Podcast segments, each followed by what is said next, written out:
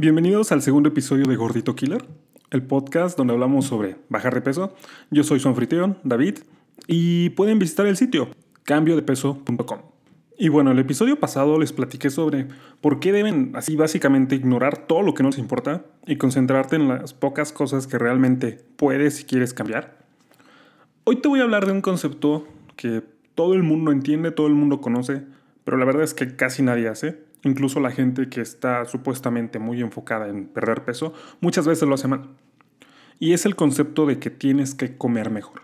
Y esto yo lo digo como la segunda regla y es hasta cierto punto tal vez la parte que te va a hacer perder más peso. Puedes hacer ejercicio, puedes salir a correr todos los días, puedes irte a nadar, puedes intentar medicarte con las miles de estupideces que hay allá afuera.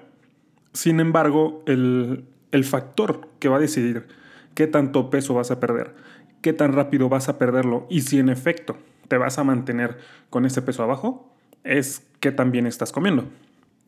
Ahora, aquí quiero hacer hincapié en algo. Cuando mucha gente tú le dices o se dice a sí misma, voy a hacer dieta mañana, comer perfecto, pollito, verduras, voy a bajar de peso. Y su idea de comer mejor es dejar de comer todas las cosas que alguna vez han leído o escuchado que les hacen mal, que las hacen engordar. ¿Ok? No es raro saber del caso de la chica que quiere bajar de peso y de repente dice, ok, dejo de comer dulces, azúcar, refresco, pan, harina, tortillas, todo esto que el mundo me ha dicho que está mal, voy a eliminarlo de golpe de mi dieta. No importa si esto es el centro de las cosas que estaba comiendo todos los días porque, no sé, salgo temprano, no me da tiempo, voy tarde al trabajo, hay un chingo de tráfico. Y lo primero que encuentro para comer es lo que compro en un Starbucks o en un Oxxo, en cualquier tienda de autoservicio. Y quieren hacer el cambio de golpe, ¿Qué es lo que pasa? Que se aburren o simplemente no lo pueden sostener. Y después empiezan con cosas como, lo que pasa es que tengo mucho antojo, tengo hambre, me siento cansado, no sé por qué, si estoy comiendo mejor.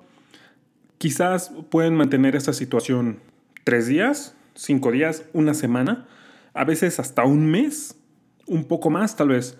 Pero el punto es de que en algún momento va a llegar ese, ese día que simplemente se aburren, se cansan, ya no hay fuerza de voluntad y vuelven a lo de antes y se desmotivan, piensan que son basura, vuelven a comer y por esa misma desmotivación, estoy seguro que te ha pasado, si estás aquí te ha pasado, un tiempo haces las cosas bien, te equivocas y después de eso piensas, no sirvo, voy a volver a estar como estaba antes, porque si mi día no es perfecto, simplemente la cagué.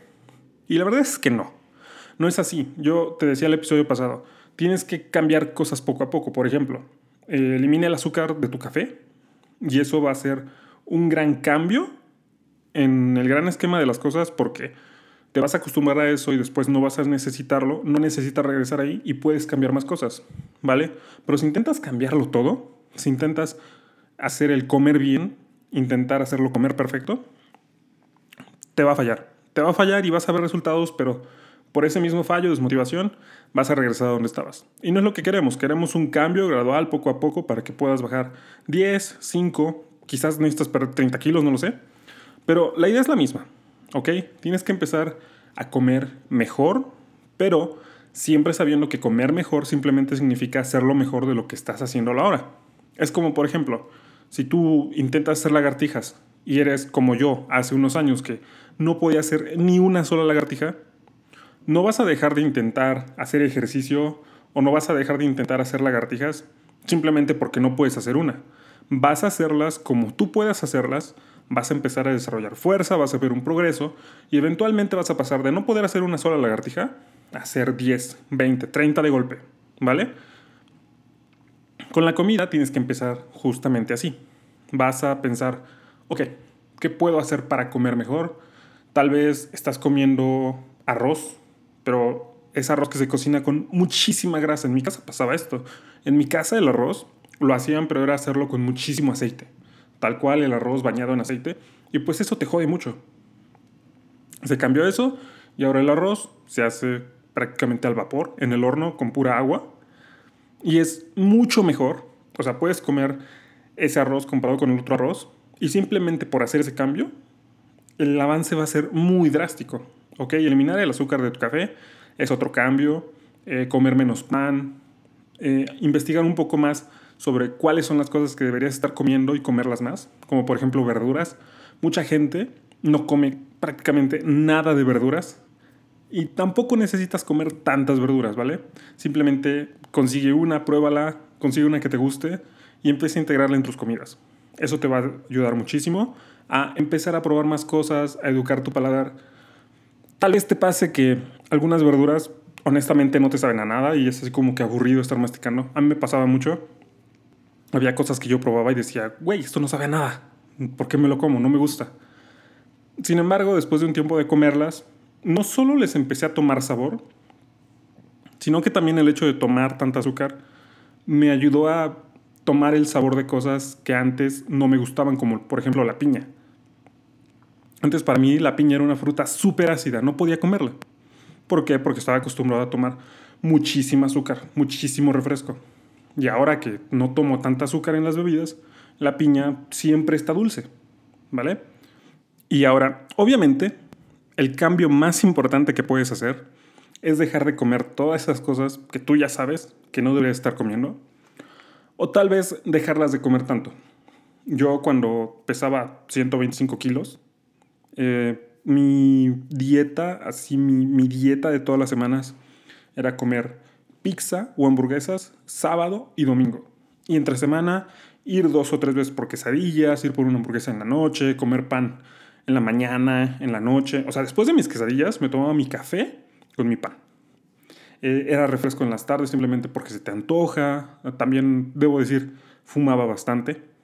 ¿Ok?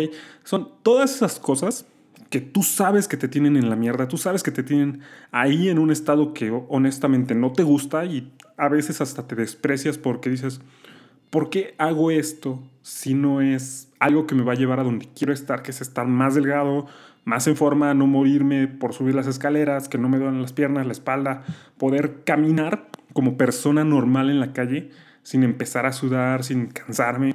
Oh, ok, ¿me entiendes? Todas estas cosas que tú sabes que te hacen daño, yo no te voy a decir, cabrón, tienes que eliminarlas de la noche a la mañana. Porque honestamente, para el 99% de nosotros eso es muy difícil. En especial porque Muchas de estas cosas tu cerebro ya las aprendió, ya le gustan, ya las necesita de cierta forma, necesita el estímulo.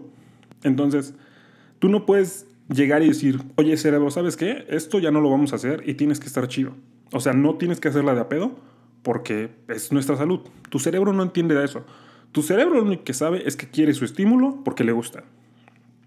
En cierto sentido, es como un drogadicto porque le gustan estas cosas, en especial lo que vienen siendo la nicotina, o el azúcar, que son este tipo de drogas que no son drogas ante la sociedad, pero realmente sí te están mandando un, impulso, una respuesta que a tu cerebro le gusta. Entonces, la recomendación es que lo hagas poco a poco. mucha gente dice, güey, ¿por qué voy a dejar de fumar una cajetilla diaria si voy a seguir fumando tres o cuatro cigarros? O piensan, ¿por qué voy a salir a correr un día a la semana en vez de salir a correr tres veces a la semana.